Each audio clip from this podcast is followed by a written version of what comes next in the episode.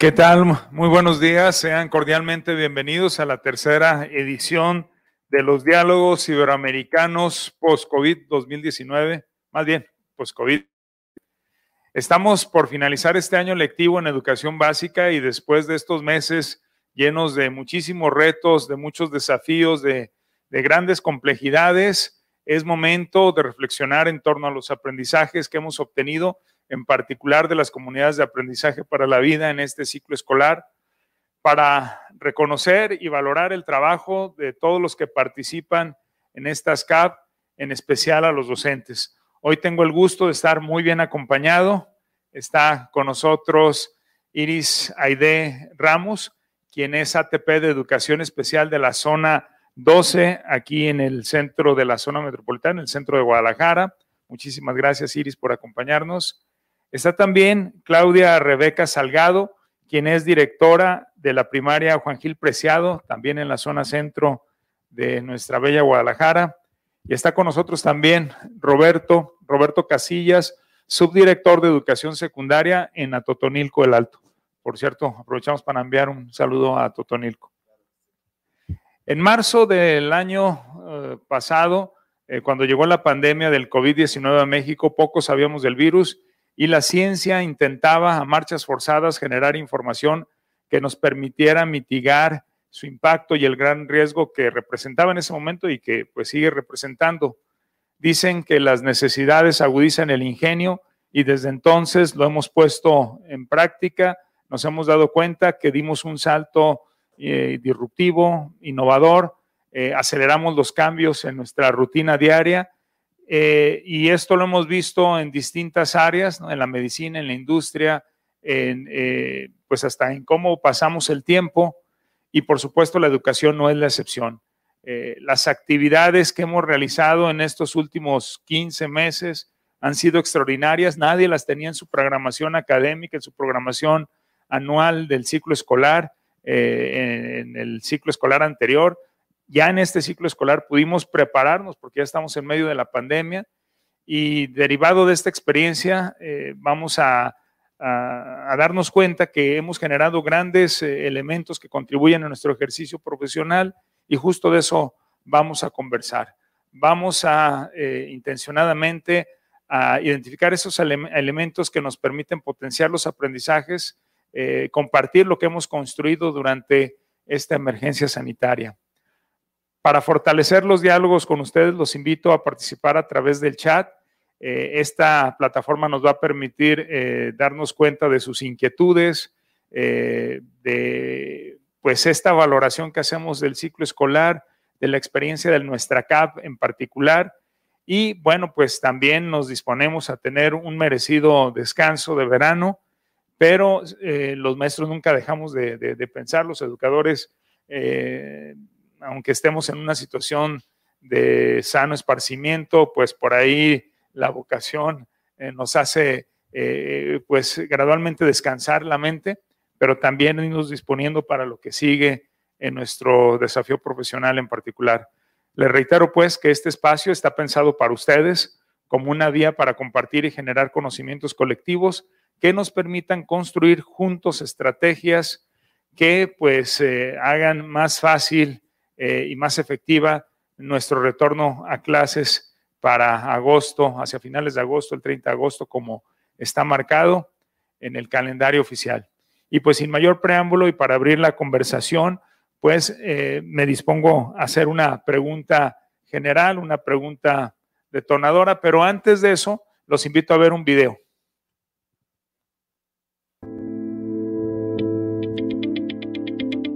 Estamos por concluir el ciclo escolar 2021 y el propósito de este encuentro es agradecer y reconocer a todo el sistema educativo. Hoy, sabemos que para enfrentar una crisis es mejor hacerlo en comunidad. Durante este tiempo pudimos recuperar la importancia del rol social del maestro, porque su vocación de servicio para acompañar y sacar adelante a cada uno de sus alumnos fue la constante en estos meses. Las CAP nos permitieron movilizarnos en diálogo, en solidaridad y en empatía para enfrentar los retos que han sido constantes. Y es justo este espacio en donde la voz de todos y todas fue fundamental para salir y avanzar en colectivo. El agradecimiento y reconocimiento es para cada directivo, docente, administrativo, intendente, alumnos, padres de familia, vecinos y cualquier involucrado en las comunidades de aprendizaje en y para la vida. Hoy les compartimos y les invitamos a reflexionar sobre sus aprendizajes en la voz de los actores principales del proyecto educativo. Todas y todos ustedes. En la secundaria no nos vemos todos los días y ahora con la pandemia nos hemos encontrado más seguido y cada semana tenemos reuniones con maestros que no habíamos coincidido. Hemos encontrado buscar estrategias y aunque no estamos juntos pareciera que estamos unidos. La pandemia nos vino a transformar, acelerar la comunidad e iniciar el compromiso compartido. El corazón de la CAP es el compartir y nos apoyamos compartiendo estrategias para llegar a los alumnos que sí tienen acceso y a los que no. Todos juntos aprendemos más que uno solo. No hay alumno estándar, todos somos diferentes. Para que funcionen las CAP, ha sido el diálogo igualitario Aquí no somos nadie más que otros, todos somos iguales y tenemos el mismo fin. Yo creo que esto fue un parteaguas para todos, padres y docentes. Tuvimos que generar comunicación para todos en nuestra CAP. Ahora tenemos más claro una visión de lo que es la CAP. En Jalisco no nos paralizamos. Hemos caminado en colectivo, aprendiendo de los aciertos y especialmente de los errores Gracias a la naturaleza de las CAP es que podemos percibir el aprendizaje desde otro ángulo, con nuevos retos y desafíos.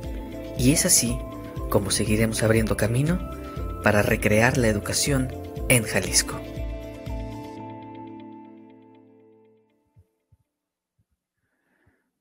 Pues qué mejor eh, oportunidad para dialogar que tener aquí a tres eh, compañeros que representan pues a los más de 80 mil compañeros que trabajamos en este maravilloso sistema de educación de Jalisco y que pudiéramos de una manera eh, pues eh, muy ágil, sencilla, conversar sobre esta experiencia, porque justo este diálogo promoverá la reflexión de nuestros compañeros.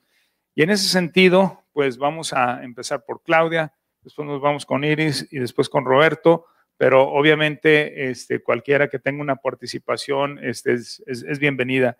Y, Claudia, eh, te preguntaría, para ti, ¿cuáles han sido los aprendizajes más relevantes de la CAP a partir de la pandemia? ¿Cómo lo recuperaron?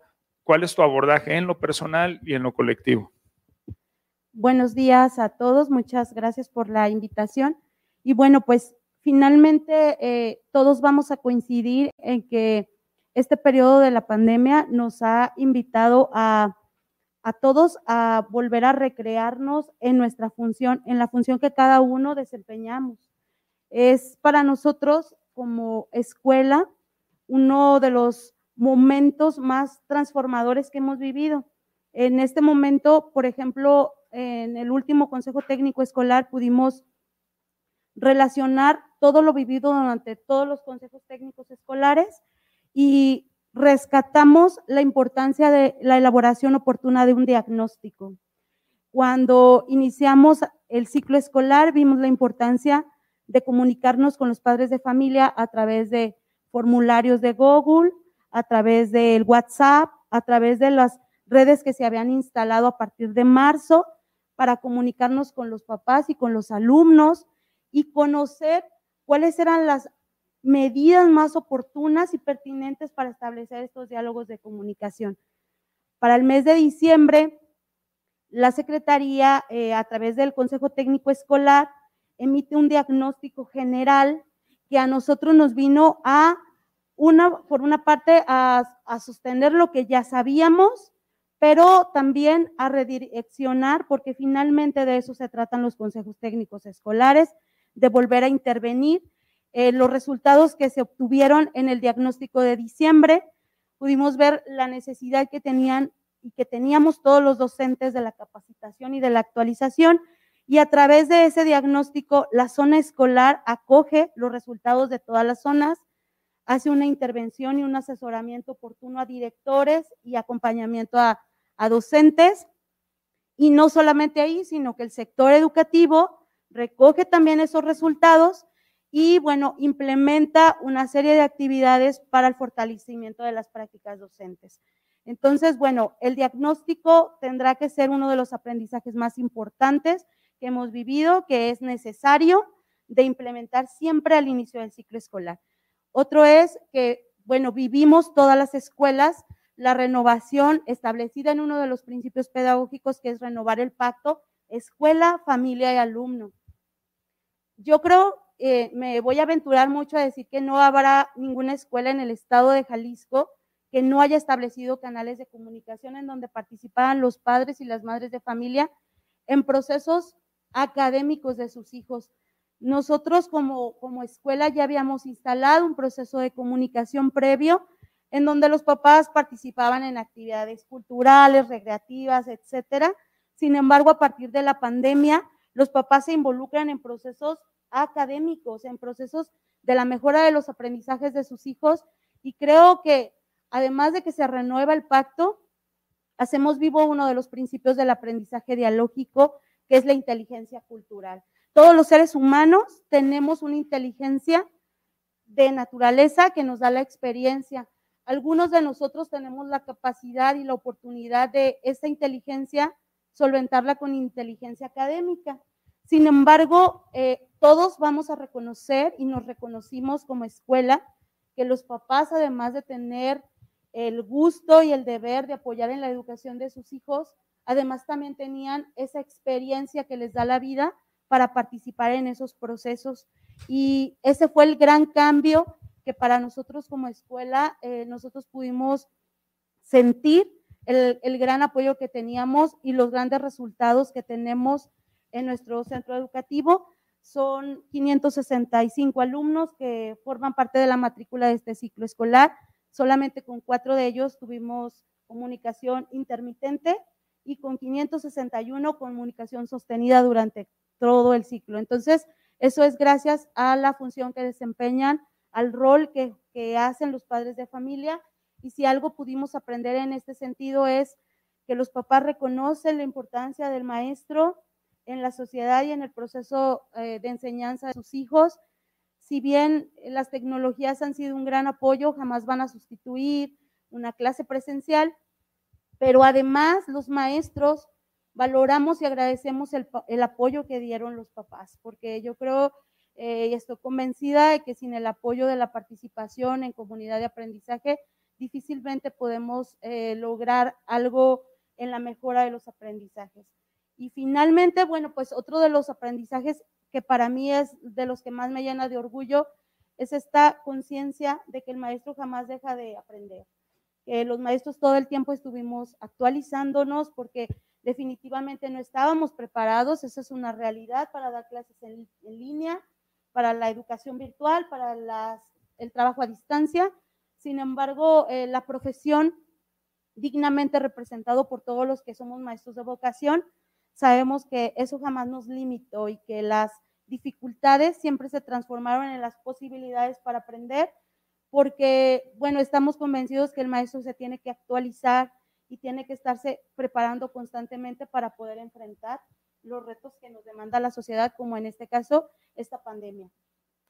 Pues sin duda, Claudia, coincido contigo, creo que nos crecimos como docentes, aprovechamos la gran oportunidad que nos dio esta situación para revalorizar la escuela, para revalorizar, por supuesto, a los docentes y creo que eh, por lo que comenta se evidencia que en colaboración es, es, más sencillo. La verdad que es extraordinario tener esta capacidad de contactar prácticamente a todos los alumnos y mantener una comunicación efectiva con ellos. Muchas felicidades, Claudia. Iris, ¿qué experiencia nos puedes compartir? Bueno, qué valiosa la pregunta que nos hacen. Sí está prendido mi micrófono, ¿verdad? Muchas gracias. Qué valiosa esta pregunta que nos hacen, porque si bien es cierto eh, que a lo largo de la pandemia la hemos experimentado desde un punto de vista de la crisis y es verdad que ha despertado en todos una gran incertidumbre, también ha tenido muchísimos aprendizajes. Yo creo que desde el día uno en que las aulas se cerraron y entonces tuvimos que buscar nuevas formas de enseñar y al mismo tiempo nuestros alumnos encontraron estas nuevas formas de aprender, encontramos aprendizaje en lo que falla y en lo que acierta.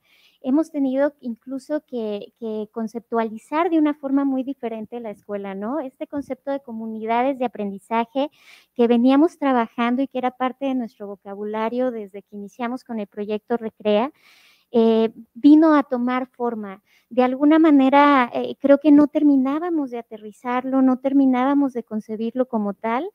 Y es a partir de la no presencialidad que entonces nos damos cuenta que la escuela va más allá de este espacio físico. Por mucho tiempo habíamos estado concibiendo la escuela como un espacio físico donde todo lo que ahí converge en cierto momento correspondía a mi comunidad de aprendizaje y era clarísimo el rol que jugaba en cada momento. Pero entonces de repente cuando se vuelve inaccesible para todos el poder estar dentro de este espacio físico, nos damos cuenta que es la comunidad misma la que forma la escuela, ¿no? Y entonces nos vemos obligados a repensar la educación y a pensar en diferentes formas en que podemos enseñar a los alumnos y en que, y en que se puede aprender. Y entonces nos damos cuenta que efectivamente el alumno aprende más allá de este espacio formal, ¿no? Que los aprendizajes van más allá incluso de una currícula y que hay habilidades que se están gestando y que se están formando todo el tiempo y en todos los espacios. Esta ecología del aprendizaje eh, la empezamos a reconocer como docentes incluso en nosotros mismos, los que, lo que mencionaba la maestra Claudia, ¿no?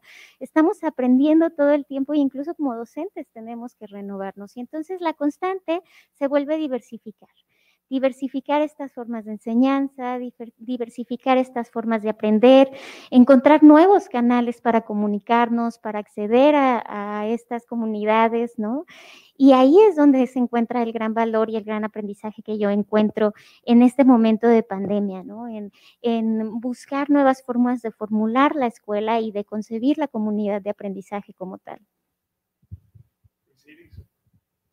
Y sin duda, este concepto en el que nos damos cuenta, eh, tanto las familias como la escuela, de la colaboración insustituible, la función eh, que no podemos delegar a otros, eh, lo que yo tengo que educar en la casa, lo que tengo que enseñar en la casa, la definición del proyecto de vida de cada uno de mis hijos, porque además es uno por hijo, porque las familias que tienen la fortuna de tener varios hijos saben que cada hijo es diferente y entonces, qué importante es poder entrar en diálogo con la escuela, poder construir juntos, complementar ese proyecto educativo que en la instrucción que se suscita en la escuela, que en esa resonancia, pues no se puede hacer de otra manera si no es dialogando. Y ese diálogo hoy nos vimos sanamente forzados a establecer ese canal de comunicación, que hay un reconocimiento, y no me canso de decirlo, que prácticamente las 13.000 CAPS, las 13.000 escuelas que operan la educación básica en Jalisco, fueron capaces de constituirse en un colegiado efectivo para un problema muy concreto que se lanzó en marzo del 2020, que fue establecer los canales de comunicación y el contenido y la metodología de trabajo. Y después esa capacidad eh, de, podernos adaptar, esa capacidad de poder llevar a, la realidad eh, el aprendizaje efectivo y además hacer esos ajustes en el camino, eh, sin duda no es nada fácil. Eh, yo creo que en esta ocasión vamos a, poder eh, sintetizar aprendizajes, estimado Roberto, de una manera que deben de permanecer. ¿Tú qué, con qué te quedas en este, en este proceso de experiencia CAB en tu comunidad? Bueno, pues buenos días y gracias de nuevo por la invitación. Miren, yo, yo considero uno de los primeros aprendizajes que vivimos en nuestra CAP, ahí en, nuestro colectivo en Atotonilco, eh, fue eh, el reconocernos así al inicio cuando dice se llega la, se acaba la presencialidad, vamos a, a trabajar a distancia y todos nos volteamos a ver, es decir, vamos a, a ¿qué vamos a hacer? La incertidumbre y uno de los aprendizajes tiene que ver con eso, a reconocernos que somos una comunidad capaz de, actuar ante la incertidumbre, de tal manera que yo creo que ese, yo, yo veo, somos una, una comunidad grandecita, como de 80 integrantes, este, y nos veíamos y, ver las logísticas para poder impactar. Ese fue nuestro primero, en un primer momento, que, eh, que fue en, el primer, en la primera etapa de confinamiento. Bueno, ya después, en el segundo momento, yo le llamo ya que es en este ciclo escolar, coincido con la maestra Claudia, la importancia del diagnóstico y de plantear este, en, condiciones más o menos reales, porque no nos fue de inicio así. Este, planteamos un proyecto escolar de mejora continua este, como mixto, en el sentido de que qué va a pasar también si vamos a regresar, no regresamos. Entonces, sin duda nosotros tuvimos que, ir superando cada una de estas condiciones, y, pero sí fue algo del aprendizaje que tiene que ver con el proyecto escolar de mejora continua, es que yo creo que en el transcurso de las cuatro preguntas hay un eje transversal que es el trabajo colaborativo en la CAP. Ese, ese fue para mí, en lo personal, uno de los mayores aprendizajes. Es decir, cómo con las diferencias, con las coincidencias y diferencias, fuimos dándole hacia adelante y solventando condiciones problemáticas o situaciones problemáticas que de repente nos ponían a pensar y a repensarnos, ¿no? Y, eso a mí me, me, da como mucha satisfacción al final del, del, día, en ese sentido, ese es otro aprendizaje. Y luego, este, nos fue, mm, digamos, entre difícil y entre, entre esta condición que yo les digo como escuela, por lo grande que estamos, fue consolidar nuestra estrategia a distancia. Eso fue así un, como un asunto de irnos este, reinventando y los consejos técnicos, insisto en esa parte, como CAP, y algunas intermedias que hacíamos, reuniones, este webinar que hacíamos, fueron como el asunto de la propia CAP va encontrando sus rutas. Y me parece, me parecía así como va. Cuando lo comentamos el director, y su servidor decíamos, vamos, vamos. E, esa era nuestra expresión, sin tener certezas, obviamente. Era como el ensayo-error, pero con una idea de hacer las cosas y hacerlas bien. Otro, otro, eh, algo que me pareció así también fue que todos eh, tuvimos que cambiar el paradigma que teníamos de cómo comunicarnos, pero sobre todo no entre maestros, sino cómo comunicarnos con la comunidad entera. Es decir, cómo hacer sentir a nuestra comunidad escolar que nosotros los estamos atendiendo y estamos brindando las cosas que hacemos bien y cómo hacer que ellos también confluyan, porque luego al, final del primer trimestre nos estamos dando cuenta quién se nos iba quedando. Y entonces, eh, eh, quedando en el sentido de la evaluación, pero también quedando en el sentido de la no comunicación o comunicación intermitente. Y eso para nosotros nos impactó, nos impactó y a ponernos las pilas. Y, otra situación que, que yo veo es ponderar el alto valor que tiene que en el proceso de enseñanza-aprendizaje, el apoyo familiar, el apoyo de las familias. Eso para nosotros veíamos los desempeños de los alumnos y casi, casi normalmente concluíamos como CAP en valorar esa condición que los papás, los alumnos con mejores desempeños eran los que eran más apoyados por los padres de familia. Y eso, y eso era así como, como muy satisfactorio, pero también encontramos el otro lado de la moneda, es decir, que nosotros nos veíamos, este, como, ¿cómo se dice? nosotros nos veíamos en una condición de poder estar, como les diría, cómo cautivar a esa gente que no se estaba conectando. Y esa, era, esa fue, una, fue una preocupación y es una constante hasta hoy. Sigue siendo una de las constantes.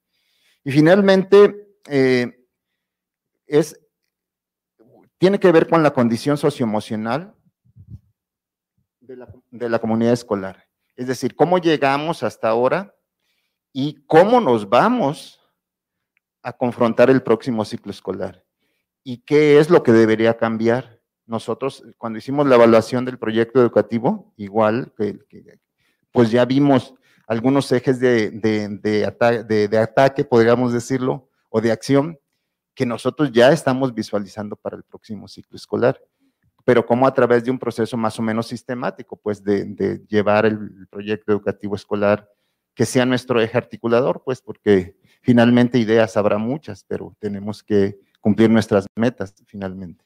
Y ese fue uno de los grandes aprendizajes que se nos da como comunidad educativa. Y Atotonilco tiene una característica, su mayor, su mayor este, eh, etapa de, de, de, que ocupación laboral está entre enero y más o menos marzo, cuando el limón sale. Entonces los muchachos de tercero de secundaria se nos empezaron a, a ir. Luego lo rescatamos, pero finalmente es muy interesante cómo la dinámica de cada contexto pues va condicionando sus formas, ¿no? Sin duda, eh, maestro Roberto, por eso era muy importante que cada CAP pudiera tener esa capacidad autogestiva, esa autonomía responsable que les permitió sortear la complejidad. Eh, tú hablabas de que, y coincidías con Claudia, eh, con Iris también, por supuesto, con cada una de las 13.000 escuelas, que prepararse para la incertidumbre no es sencillo. Eso implica tener el plan A, el plan B y algunos, no quiero decir que hasta la Z, pero francamente estábamos viendo en todo momento eh, la, alternativa que fuera efectiva independientemente de las, del contexto. Y, para eso fue muy importante también la comunicación, eh, como tú acertadamente lo, lo, decías, sí con tu comunidad, con tus familias, pero también con otras CAP. Eh, la manera en que una CAP resolvía una situación es el principio que lleva hoy a las grandes organizaciones a ser más innovadoras. Y es decir, cuando puedes probar simultáneamente, es una manera de ver cada CAP, puede ser como un laboratorio. Y en los laboratorios se acierta y se falla. Pero cuando hay tantos laboratorios en marcha, es muy probable encontrar aciertos. Parte del aprendizaje que, que la CAP que formamos desde la Secretaría es estar muy atentos a las buenas prácticas y como también lo referías Roberto, a las que no salieron bien, porque esas uno también aprende muchísimo. Y, en ese sentido me gustaría ya lanzar la, siguiente eh, pregunta, Claudia, Iris y Roberto. Eh, de lo que aprendimos, ¿qué debemos conservar? ¿En qué debemos eh, procurar no tener este efecto péndulo? Si bien anhelamos estar en el aula de manera ordinaria, creo que todos estamos convencidos que esto ya no es posible. Querer llegar a una situación presencial, eh, olvidarnos tal vez de la tecnología, olvidarnos de la diversidad que hay en un grupo, esta tentación que vamos a tener cuando recobremos la presencialidad de estandarizar a los alumnos, de ya no escuchar a la e irme por lo que me ha funcionado toda la vida, eh, pues es algo que cómodo, sin duda hay que decirlo, es cómodo, pero ya sería un poquito ingenuo pensar que las escuelas no en nuestra comunidad, sino en el mundo, van a ser la misma. En concreto, yo preguntaría, ¿qué debe permanecer, Claudia, de estas experiencias que nos han compartido y qué elementos eh, que les ayudaron a sortear esta situación durante la pandemia eh, fueron clave para, para poder progresar? ¿Qué fue lo que más les ayudó, Claudia?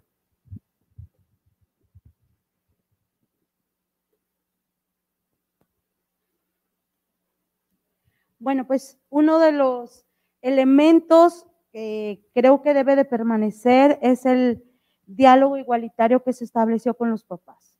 Ese yo creo que ya tiene que quedarse, eh, renovarse y seguirse transformando.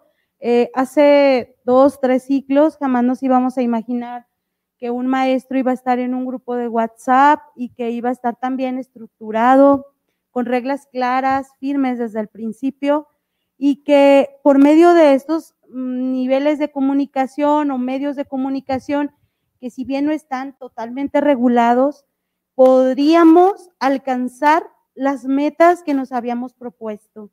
Creo que hoy más que nunca tenemos que estar conscientes que la participación de los papás tiene que ser constante y tiene que ser en una escuela que se presente como escuela de puertas abiertas, con altas expectativas en la comunidad, en donde los papás no solamente participen en eventos sociales, recreativos, físicos, sino que los papás se involucren en esta toma de decisiones que justo se establece en la ley como un centro comunitario de aprendizaje. No solamente aprenden los alumnos, sino que aprenden los maestros y aprenden los papás. Creo que esa es uno de los mayores aprendizajes que tenemos y que debemos de seguir fortaleciendo y que se tienen que, permanecer pues en nuestras escuelas. La otra es, bueno, estas tecnologías aplicadas al conocimiento, creo que ya no podemos dar marcha atrás en cuestión de todas las plataformas que se utilizaron para diversificar no solamente la enseñanza, sino también la evaluación.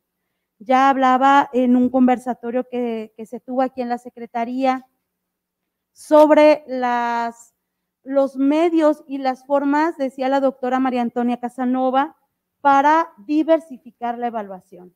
Y a través de las plataformas como Quizy, Socrative, eh, Kahoot, los maestros se acercaron de otra forma a los alumnos para poder conocer sus aprendizajes, sus áreas de oportunidad pero sobre todo para atender la inclusión.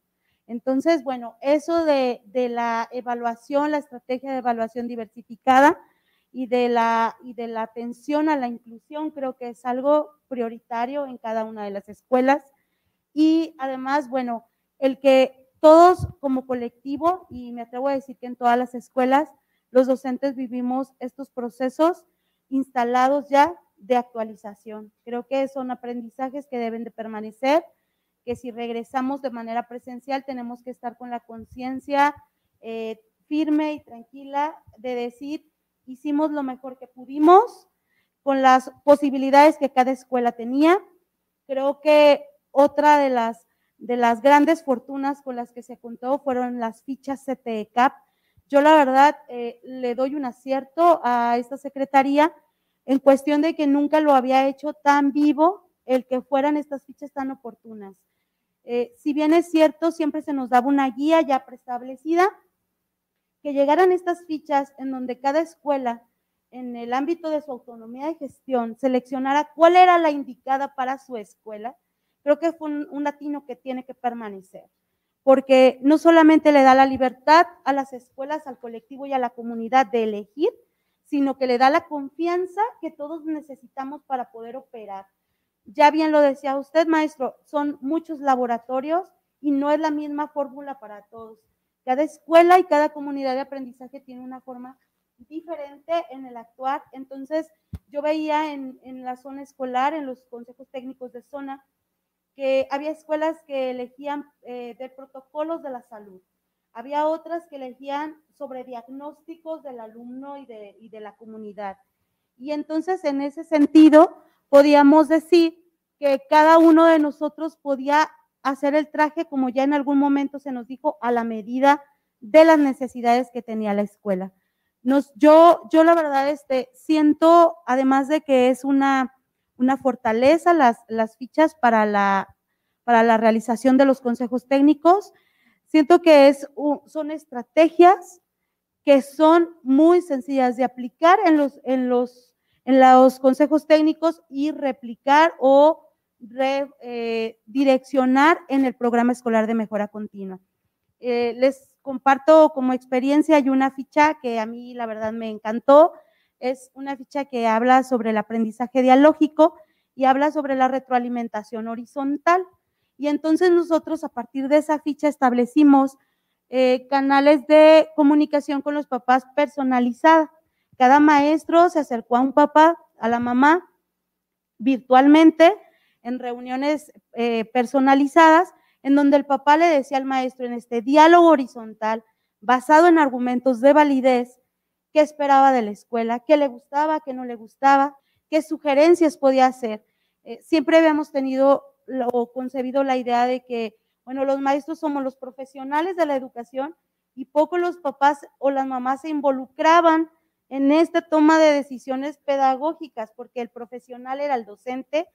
Y entonces a partir de esta eh, transformación que hemos vivido todos como CAP, hemos valorado que también en la interacción del diálogo igualitario se puede aprender, se puede mejorar y se puede crecer como comunidad.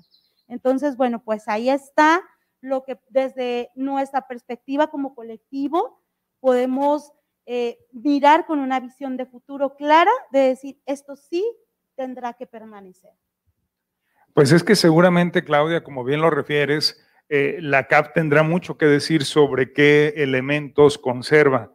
Eh, a mí me daba mucho, muchísimo gusto, por ejemplo, los consejos técnicos escolares que gracias a la tecnología me permitían a mí y a mis compañeros en oficinas centrales poderse colar en sus discusiones. Y esto, pues de otra manera, eh, cuando se hacen presenciales, pues es imposible que vaya uno a, salte de municipios, este, pero gracias a, a, la electrónica, pues uno puede ir a la velocidad de la luz de Atotonilco, nos podemos ir fácilmente a Puerto Vallarta. Y esta herramienta, pero lo más eh, importante es el diálogo que se suscita. No, no dejamos de reconocer que eso es una herramienta. Creo que tampoco nos puede pasar el fenómeno de sobredimensionar una plataforma, un recurso, eh, el Internet mismo, porque si no somos utilitarios en ese sentido, es decir, si no lo usamos para un propósito final, que es el educar, y tú te has centrado básicamente en lo que a mí me parece que agrega más valor al proceso educativo, y es eh, la comunión de las personas interesadas en que cada niño y cada niña se forme. Volvemos a lo mismo, tú lo decías, la familia, el maestro, la escuela, pero se concreta a través de un maestro que, tiene ahora la oportunidad de tener un contacto que también eh, difícilmente se pudo haber dado eh, yo he escuchado muchas expresiones que hoy conocemos mejor a nuestros padres de familia y ya no digamos los padres de familia conocen más a los maestros. En tu opinión, Iris, eh, ¿qué debemos conservar? ¿Qué debe de permanecer? ¿Y qué elementos los ayudaron en tu CAB, en tu comunidad de aprendizaje para la vida, a sobrellevar de mejor manera esta pandemia? Definitivamente tenemos muchos aprendizajes eh, que deberán de permanecer. Yo creo que no podemos empezar desde cero. Estamos, ya tenemos un badaje muy importante eh, que no podemos hacer de lado. Cuando la pandemia inició, y bien lo mencionaba por ahí el maestro Roberto, no nos mandan a casa y entonces tenemos que preguntarnos qué vamos a hacer ahora y desde dónde lo vamos a hacer. Eh, lo que se apoderó de nosotros fue el nerviosismo, no sabíamos muy bien por dónde empezar y teníamos una pregunta en la mente que no sabíamos cómo resolver. Eh, como colectivo docente, en nuestro caso como educación especial, buscábamos en la teoría, buscábamos por ahí eh, alguna teoría de aprendizaje que nos diera luz de cómo podíamos enseñar eh, cuando no estábamos presentes para mediar el aprendizaje, ¿no? Desde la no presencialidad, ya no se diga desde la virtualidad, porque sabemos que no todos tenían este acceso a la virtualidad. Y entonces eh, nos cuestionábamos cómo le íbamos a hacer, sobre todo con esta población que por sus mismas características de desarrollo, de neurodesarrollo, no pueden ser autogestivos. Es decir, eh, estos alumnos de educación inicial, de educación primaria, de educación preescolar o de educación especial, como es nuestro caso, ¿no? Eh, que no podían ellos mismos adueñarse de su propio horario y decir, bueno, ya me toca conectarme con mi maestra, ¿qué es lo que voy a hacer, no?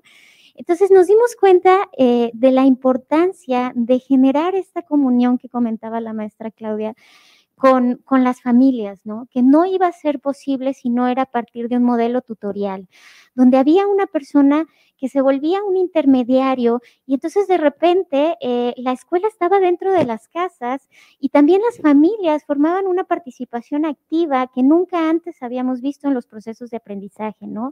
Ellos se adueñaban de ese proceso de aprendizaje. Obviamente para esto eh, tuvimos que echar mano de herramientas que teníamos por ahí y que nunca antes habíamos visualizado como parte de la educación. Por una parte, las tecnologías de información. Siempre hablábamos de las TICs y siempre eh, hablábamos de la importancia como docentes de capacitarnos en tecnologías de información pero al final de cuentas estaban ahí nada más como una herramienta eh, complementaria, ¿no? Y ahora nos damos cuenta que forman un, papel fundamental y como bien lo dice, eh, aunque nos sentimos un poco amenazados en algún momento de decir, bueno, ¿y qué va a venir después? Esto va a sustituir el rol de docente, nos damos cuenta que uno no puede existir sin el otro, ¿no? Entonces, en esta triada de aprendizaje entre las familias, los medios de comunicación que elegimos, las herramientas y las tecnologías de información y por supuesto eh, el docente, se creó una sinergia que creo que debe permanecer. Estos canales directos de comunicación, canales abiertos, este diálogo horizontal que comentaba la maestra Claudia, el uso de las diferentes herramientas, eh, salirnos de lo tradicional para poder eh, tener un espacio mucho más abierto y mucho más diversificado donde todo tenga, donde todos eh, los alumnos tengan cabida, es algo que tiene que permanecer. Y al mismo tiempo que tiene que permanecer, han sido esas las herramientas que nos facilitaron eh, el poder transitar durante estos dos ciclos escolares, ¿no? Eh, no hubiera sido nada de esto posible si no hubiera sido por las familias. La participación de las familias yo creo que ha sido fundamental. el compromiso ha sido fundamental. También hay que, hay que reconocer que se erigieron frente a nosotros barreras para el aprendizaje y la participación que nunca antes habíamos visto, ¿no? Nos salimos del concepto pedagógico de barreras para darnos cuenta que había barreras en la conectividad, que había barreras en la accesibilidad de los medios de comunicación. Eran barreras que nunca antes habíamos visto, ¿no? El, que pudiesen tener un dispositivo electrónico en casa nunca antes había dificultado y que pudieran acceder al aprendizaje. Entonces, reconocer también estas barreras y al mismo tiempo eh, buscar la forma de disminuirlas eh, es algo que, nos llenó de fortalezas. ¿no? En este diagnóstico de que hablábamos al inicio, también fue un diagnóstico de reconocer barreras para el aprendizaje y la participación, y creo que es algo que también tendrá que permanecer. No podemos eh, alejarnos de esta visión de encontrar tanto lo que acierta como lo que falla para ponerlo en articulación y que logremos realmente un aprendizaje significativo. Sin duda, Iris, fíjate que al, escucharte y, pensar o recordar las distintas manifestaciones que nos han vertido padres de familia que tienen necesidad de formación especial y lo que extrañan ese contacto directo, y eso se daba sobre todo al principio de la pandemia, y que dio como consecuencia nuevamente una sana presión, si la, hay que verla positiva, o sea, no dejamos de reconocer todos los eh, eh, pues tropezones, barreras, eh, tropezones que, sin duda eh, son lujos que muchos niños no se pueden dar porque eh, si no siguen en su proceso de mejora continua, no solo se quedan estáticos en el punto donde están, sino que podrían comenzar a retroceder. Pero el padre de familia, la mamá, el papá, el tutor, el abuelito, la tía, los hermanos mayores, que qué rol tan importante jugaron en muchas familias los hermanos mayores, fueron capaces de utilizar herramientas que eh, por desconocimiento o porque no tenían la necesidad, tal vez nunca hubieran considerado. Eh, el hecho de decir que no solo los elementos electrónicos estuvieron en juego, pues fue evidente, sobre todo al principio de la pandemia, porque realmente nosotros lo cuantificamos cuando les preguntamos en las CAP qué porcentaje de niños utilizan vías electrónicas contra vías tradicionales como la entrevista, el cuadernillo, la llamada telefónica y demás. Estamos hablando de un 23% por dispositivos electrónicos y el resto lo hacían de manera tradicional. De ahí surgió la idea de que en agosto arrancáramos las asesorías presenciales y más adelante los grupos de seguimiento académico, que es ese contacto físico también valiosísimo. Pero con el paso del tiempo estamos cerrando el ciclo escolar con 80% de las familias que en algún momento fueron capaces de contactar electrónicamente. Eso implicó muchísimos esfuerzos. Entonces, esta mezcla es, la que se debe permanecer. El pareto, cómo se mueve, pues dependerá de las circunstancias, pero lo importante es justo eso, es el, tener esa flexibilidad de poder contactar por distintos medios a las familias implica un gran esfuerzo por parte de los maestros, pero a lo mejor la misma tecnología nos puede ayudar a poder dar esa, esa atención plural. Eh, Roberto, en este sentido, en tu experiencia, en tu institución. Eh, ¿Qué les ayudó a sobresalir o seguir adelante y qué les gustaría conservar? Bueno, lo, em, de inicio nos, nos gusta conservar la, la, la resiliencia desarrollada ya. Es decir, ya no estamos en, la misma condición de temor o de incertidumbre. Ya estamos sabiendo que es probable que esto tarde un poco más, pero no estamos en la misma condición que yo mencionaba al inicio. Y, considero que muchos otros, no me atrevo a afirmarlo, pero sí, sí, sí es cierto que ya no estamos en esa condición. Hemos desarrollado una condición de saber actuar dentro de la incertidumbre y para algo. En este caso, el fenómeno educativo que nos envuelve a todos. Sin embargo, eh, esa, es la parte que yo digo que, tiene que ver y ahí se involucran un montón de cosas, como la parte socioemocional, etcétera. Y yo reitero para no, ese diálogo, el trabajo colaborativo de las CAP y algo muy importante, pero yo en cuanto a las fichas, a mí dije, chin, me la ganó perdón por lo de la ganó. Este, me, me, a mí me parecía, nosotros hicimos un ejercicio de, de, seleccionarlas en agosto. Sin embargo, cuando ya, ya este, nos pusimos a trabajar, creo que las de agosto pareciera ser que, que estábamos como muy, muy en pañales como para dimensionar cómo iba a ser el impacto de estas eh, o, o el uso de estas.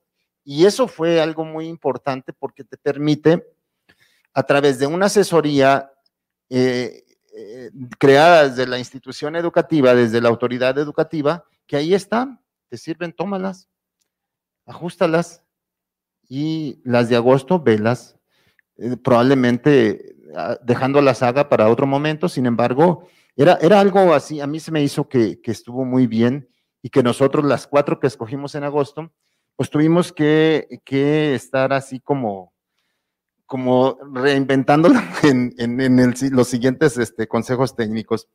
Y una, y una, este, eh, algo que debería de quedarse es, es, vamos planificando el trabajo pedagógico con los, con los padres de familia. Es decir, este, bueno, entramos, ya entramos a marchas forzadas. Yo, yo veía que la maestra Claudia ya tenía un avance en su institución sobre una planificación ya con padres de familia hacia el trabajo pedagógico, cómo trascendieron de un lugar cultural, de, la incorporación cultural hacia el trabajo pedagógico. Nosotros también, pero creo que es una que debe de permanecer y potenciar más, potenciar más porque sí es necesario. Yo veía así el otro día en un webinar eh, eh, lo de Recrea Familia. Y dije, mira, que hay muchos, muchos, muchos sustentos para poder nosotros en el próximo ciclo escolar retomar condiciones o temáticas o, no sé, talleres que podamos desde la CAP, desde la CAP potencializar con los padres de familia, porque es algo que no es nada más ayúdenos, sino también cómo nos educamos mutuamente para tener ese diálogo, pero sobre todo estar manejando códigos perdón, pedagógicos más o menos comunes, este, porque eso es lo difícil, porque ya ven que en la secundaria ya están los chicos más, no, es que ya están creciditos. Sin embargo, necesitamos en ese crecimiento o en ese desarrollo que el padre de familia tenga el mismo código de lenguaje, muy probablemente que tiene un docente de secundaria este, que tiene que ver con la comprensión, que tiene que ver con el entenderlos, esa, esa situación. Bueno, pues yo creo que eso debe de permanecer y potenciarse.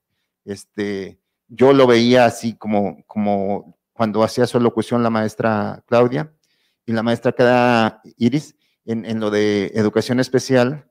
Y, y, hay un concepto que me llama mucho la atención de la maestra Iris, es cómo estamos reconceptualizando las barreras para el aprendizaje. Y, ahí tiene que ver con una, con una condición que luego viene, digo, no, esa la digo después en la otra pregunta, pero ¿cómo coincidimos en el sentido de que, de que sí, las barreras del aprendizaje desde, ya mencionaba, desde el punto de vista o desde, la, de un, desde una perspectiva pedagógica, se, ha ampliado el rango, ¿no? Por supuesto, Oye, qué interesante, Roberto. Eh, eh, bueno, lo, que han dicho los tres eh, me permite desafiarme en lo particular. Y cuando digo, lo digo como padre de familia. si nos ponemos a reflexionar, quienes tenemos la fortuna de tener hijos, prácticamente todo lo que hacemos lo hacemos por la familia. Es decir, si trabajamos, pues es el beneficio es para la familia, si nos formamos es para la familia, el tiempo que dedicamos, incluso el desparcimiento en buena medida es para, es para convivir, es para estar en familia. Por lo tanto, los hijos realmente son una gran oportunidad de crecimiento personal y, los que no tienen la fortuna de tener hijos, si llegan a tenerlos, se van a acordar de esta situación. Es, es un posgrado, podríamos decirlo, ¿no? Cada hijo nos desafía, nos reta de una cierta manera, no digamos a los papás con niños eh, con una situación especial o, en el momento en el que se le van presentando oportunidades y complejidades a los hijos, es una oportunidad para nosotros para crecernos, eh, sin pretender que los padres de familia se conviertan en profesionales de la educación, pero lo mismo sucede cuando tratamos a un hijo con un problema de salud lo llevamos con el especialista, recibe un buen diagnóstico, un buen tratamiento, pero a final de cuentas no, no es efectivo si en casa no secundamos las instrucciones y no reflexionamos cuántas veces en buen, en buena, en buen plan no le hemos corregido la, la, plana a un médico y es natural porque nosotros tenemos ahí al hijo, lo observamos, eh, le damos retroalimentación. Un buen médico no puede hacer un buen diagnóstico si no tiene los elementos clínicos, para poder dar eh, retroalimentación el papá sobre su hijo al médico. Pero también, ya que está el tratamiento, por muy preciso que sea, necesita de ese eh, ajuste eh, que solo da el cariño, ¿no? que solo da el amor y el cuidado, porque no estamos tratando con un automóvil que el mecánico nos recomendó este, cambiar el aceite tantos kilómetros. Estamos hablando de lo más valioso que tenemos como seres humanos, que son las relaciones con nuestros seres queridos.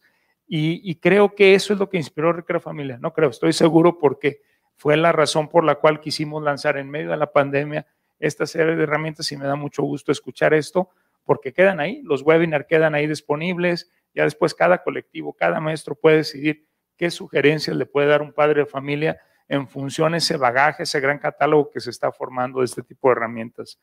Pero bueno, tenemos que seguir adelante en la segunda parte de este eh, diálogo, de este conversatorio que la verdad que el tiempo se ha ido volando, ya vamos por la primera hora y tenemos, pero justo vamos a la, mitad de, la propuesta de, diálogo y de preguntas.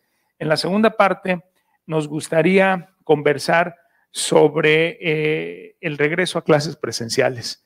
Sin duda es algo que igual que nos impactó cuando nos vamos a la distancia y a estudiar desde casa, pues hoy eh, la meta es muy clara, eh, ya pudimos cerrar el ciclo escolar con el 97% de las escuelas abiertas, con más de la mitad de las escuelas usando por lo menos alguno de estos recursos presenciales, la asesoría o el acompañamiento a través de un grupo. Y hoy la meta, claro, hay que decirlo de manera enfática, eh, está supeditada a conservar la salud. escuchábamos que este, esta semana precisamente se anunció por parte de nuestro gobernador que desafortunadamente los casos van incrementándose. No queremos bajo ninguna manera que este leve incremento nos represente eh, dilatar el retorno presencial. Nuestra intención, incluso hoy estamos a muy buen tiempo iniciando el verano para tener conciencia del autocuidado personal y de la familia para que no se incrementen los contagios. Hoy ya está muy claro que eh, el principal grupo que se está contagiando pues es el de los jóvenes. Y hay un par de razones muy claras. Una es el grupo que menos se ha vacunado, no se ha vacunado aún. Y dos, eh, por esas actividades donde se suscitan muchos contagios, también comprobado ya, que es en los lugares de esparcimiento. No estamos peleados con ir al cine, con ir a un restaurante, con ir a una fiesta, pero sin duda eh, tenemos que hacer un esfuerzo adicional para permanecer seguros. Hoy estamos a aquí a, una eh, distancia, a una ventilación y el uso del cubreboca nos puede dar la tranquilidad, no absoluta, pero sí una tranquilidad de, no infección. Bueno, lo mismo podríamos hacer cuando nos divertimos. Eh, pero voy a la pregunta en concreto. Eh, ¿Qué les preocupa? ¿Cómo ven el, el retorno a las clases presenciales? ¿Y cómo repensarnos como persona, como profesionales de la educación, como CAP, ahora que vamos a regresar y que no queremos perder todo esto que hemos ganado y hoy vamos a ir sin duda en un plano inclinado, eh, ascendente, en donde eh, vamos a gradualmente ir incrementando la presencialidad sin abandonar estos recursos que han sido efectivos. Pues si gustan para darle otro, otra dinámica, empezamos ahora contigo, Roberto, y vamos a ir en este ciclo. Por supuesto. Eh, bueno, igualmente inquietos, ahora no con la incertidumbre, pero inquietos. Yo decía que una de es, no es el que, porque ya sabemos que en, la presencialidad ya sabemos qué hacer. Lo que sí nos, nos, este, nos, como que nos está llamando mucho la atención es el cómo. Cómo combinar la condición híbrida o cómo hacer la condición híbrida. Y entonces ahí desde ahorita estamos, desde que evaluamos, yo veía la, cuando veía, estaba revisando la, el trabajo que hicieron los maestros en la CAP sobre la evaluación del PEC, ya hay así ciertos indicios, ya lo mencionaba antes, de qué es lo, cómo, cómo se percibe dentro de la CAP el regreso hacia la presencialidad. Y algo que, que ellos ven es que es necesario, es necesario hacerlo. Porque yo digo que, yo de ahí me planteo una hipótesis en lo personal.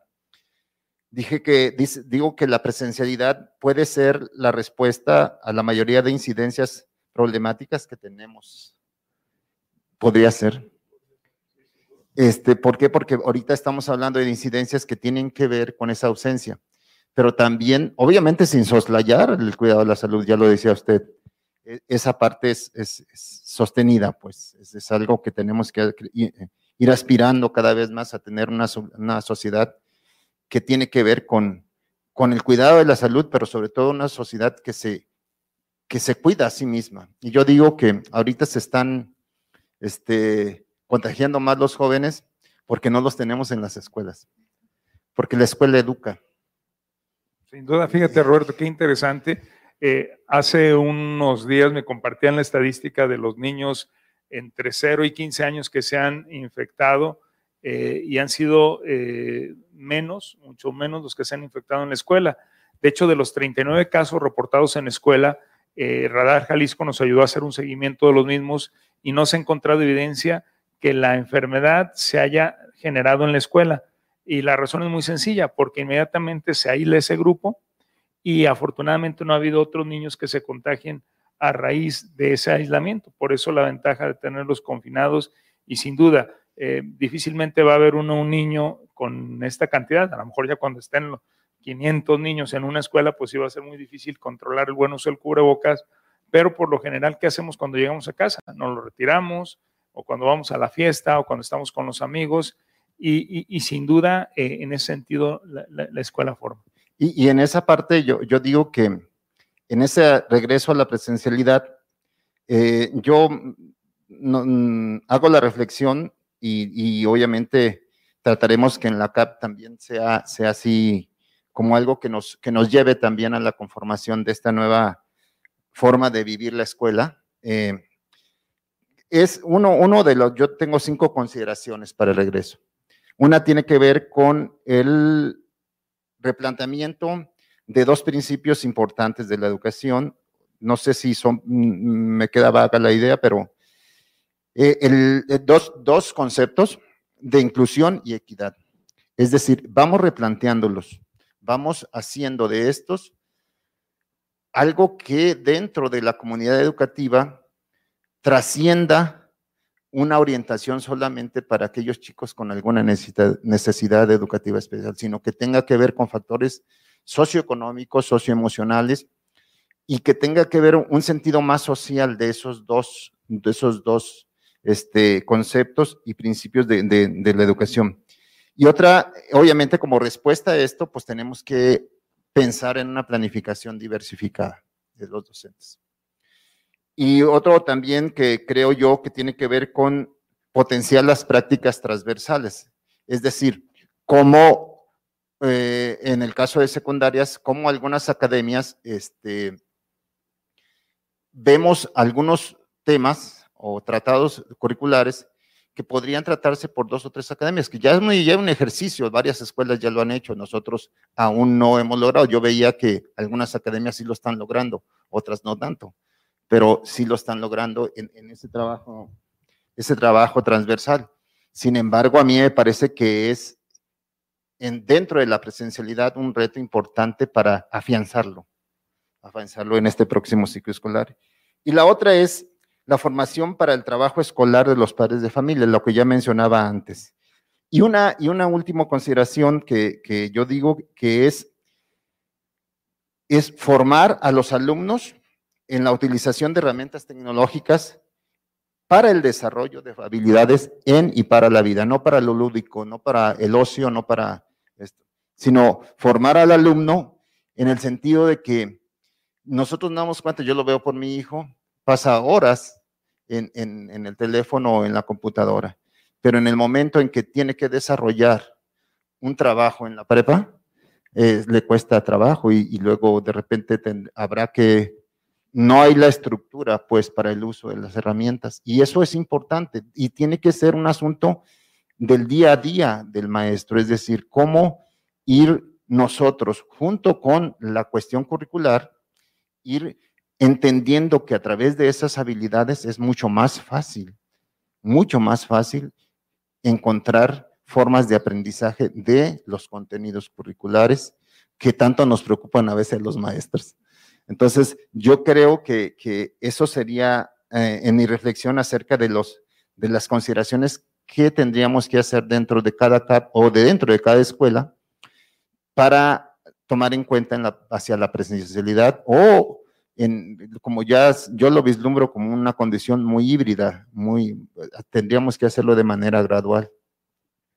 Pues mira, Roberto, eh, yo lo he dicho en distintos foros, si hay un nivel que en lo particular considero muy complejo es precisamente en la secundaria por la cantidad de, por este cambio drástico que recibe un niño de tratar con uno, con un par de maestros si acaso, en la primaria, en cada grado, a pasar con una decena de profesores.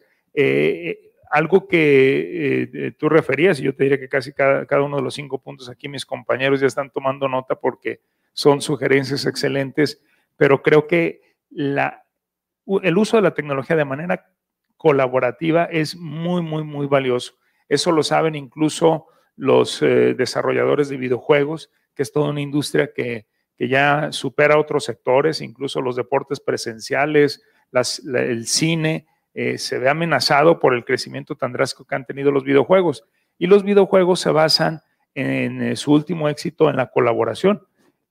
algo que hemos aprendido nosotros, salió hace un momento en el primer bloque, es que esta metodología de CAP nos ayuda a co-crear y, construir con un potencial que es más que la suma de las partes. Todo lo hemos escuchado, tenemos un efecto multiplicador, pero yo creo que es muy valioso y, ver cosas que no pasaban con la tecnología que nosotros usamos cuando nos formábamos, que estar en un editor de texto y ver a alguien contribuyendo y que apareciera un icono en donde fulanito está opinando esto, está, eh, agregó una fotografía, da una opinión eh, da una serie de, elementos eh, constitutivos de un nuevo modelo o de unas nuevas, por lo menos didácticas, a ser utilizadas en el aula, fuera del aula y compartidas por todos. Y cuando digo todos, también incluyo a la familia. Eh, la competitividad hoy en cualquier sector de, la economía se basa precisamente en una evolución rápida en la innovación. Y, y, hace ratito mencionábamos esta relación entre el padre y su hijo en el modelo en el proyecto educativo de cada uno. Si combinamos todo esto, eh, podemos eh, desdibujar las fronteras que existen entre el encargo académico, entre la habilidad eh, productiva o incluso recreativa. Yo creo que aquí hay muy, muy buenas oportunidades de, trabajo, de colaboración. precisamente para esto son estos diálogos iberoamericanos, para poder tener ideas en un mundo eh, que el educativo me refiero, que va a cambiar tan drásticamente y si de algo tenemos certeza es de que viene una revolución educativa, no podemos menos que tener estos espacios de captar ideas. Dicen que las innovaciones surgen no espontáneamente. Picasso decía que las buenas ideas los genios no las copian, se las roban. O sea, literalmente, nuestro sistema de, de patentes, por ejemplo, se basa en hacer referencia a los conocimientos eh, eh, ya plasmados en otras patentes y en construir algo distinto de lo ya conocido. Por lo tanto, creo que, que aciertas en, en, muchos de estos puntos, pero yo me, me quedo con ese encargo de seguir fomentando, por ejemplo, los ABPs, eh, estas herramientas, estos objetos de aprendizaje que se están construyendo mes a mes para primaria, para trabajar de manera transversal y que el próximo ciclo escolar arrancamos con secundaria y preescolar. Y yo no veo también por qué no hacerlo para educación inicial, cómo orientar a los papás en, en diagnosticar de manera muy general para poder derivar a nuestros hijos que creamos que necesitan una atención en particular. En fin, eh, vamos entonces contigo, Iris. Tú, ¿qué eh, te preocupa o qué te ocupa en el tema del retorno a la presencialidad? Bueno, ha sido tan, tan completa la participación de mi compañero Roberto que creo que eh, abarca mucho de lo que ya veníamos pensando, ¿no? Em, finalmente permanece la incertidumbre. Yo creo que si algo ha sido constante ha sido el cambio y esto va a continuar. Continuamos en un constante cambio y, lo que sí es verdad es que nosotros ya no somos los mismos. No estamos partiendo desde cero, todo el aprendizaje que hemos tenido eh, viene con nosotros. Entonces estamos entrando en un momento donde como siempre, lo que queremos ante todo es eh, resguardar o salvaguardar la vida, la integridad y la salud de todos, pero en un contexto de aprendizaje y como bien lo comentaba el maestro, eh, la transversalidad pues es fundamental para ello, ¿no? Eh, poder crear esta comunidad más allá incluso de la escuela. Entonces, en relación a esto, lo que más me preocupa es encontrar este modelo híbrido que dé respuesta y que sea lo suficientemente flexible. Yo pensaba en cómo podemos gestionar estos nuevos modelos, ¿no? Eh, donde no sabemos por cuánto tiempo vamos a poder estar en la presencialidad, no sabemos bajo qué circunstancias vamos a poder sostener aquellos planteamientos que, que nos hicimos en un principio, ¿no? Eh, y, y yo creo que lo que va a permanecer es aquello que es flexible aquello que, está pensado desde lo diverso, que está pensado desde el cambio, que está pensado eh, tomando en cuenta diferentes escenarios. Entonces, eh, ahí está nuestro gran reto, ¿no? Entender eh, la flexibilidad como lo común, ¿no? Y empezar entonces a plantear acciones específicas que puedan ser llevadas a cabo bajo diferentes contextos y que puedan trasladarse a diferentes momentos y a diferentes escenarios. Eh, finalmente, si no logramos hacerlo de esta manera, lo más probable es que vayamos a tener que reconstruir nuestros procesos eh, o nuestros planteamientos originales eh, mes con mes, ¿no? Y es justamente lo que queremos evitar. Tenemos metas en común que ya nos hemos planteado, tenemos por ahí este, los planes que hacemos al inicio, ¿no? Y que constantemente estamos evaluando y estamos viendo nuevas formas de llevar a cabo. Entonces, si desde el momento en que los diseñamos, los diseñamos pensando pensando en esta universalidad de circunstancias, los, diseñamos pensando en los diferentes escenarios en los cuales se van a llevar a cabo. Nuestra tarea no solamente va a ser más fácil, sino también va a ser continua y va a tener mejores resultados. Eh, yo creo que principalmente esto es lo que nos preocupa y lo que nos ocupa, encontrar este modelo híbrido que sea suficientemente flexible, que pueda eh, ser continuo, que no tenga que, verse interrumpido en diferentes momentos por las circunstancias que suceden a nuestro alrededor o a nuestro contexto y que tome en cuenta nuevamente, como lo he mencionado en otros momentos, la diversidad como lo común, ¿no? Eh, la diversidad de escenarios donde, donde vamos a vernos, como la diversidad de alumnos y la diversidad de familias eh, en donde se va a llevar a cabo. Pues sin duda, Iris, esto nos daría una gran fortaleza. Es eh, cada CAP que sea capaz de prepararse para esa incertidumbre con mucha lógica, evidentemente. Sabemos que vamos a incrementar la presencialidad y lo vamos a conseguir porque también hemos aprendido a convivir de manera más segura. Eh, hay una ansia, un deseo muy sano, yo diría que por todos, ¿no? Por niños, jóvenes, por, por padres de familia, de, de, de recuperar y disfrutamos más la presencialidad, no me van a dejar mentir que, extrañamos esa experiencia. Entonces, una CAP que prepara la ruta presencial eh, no se va a equivocar.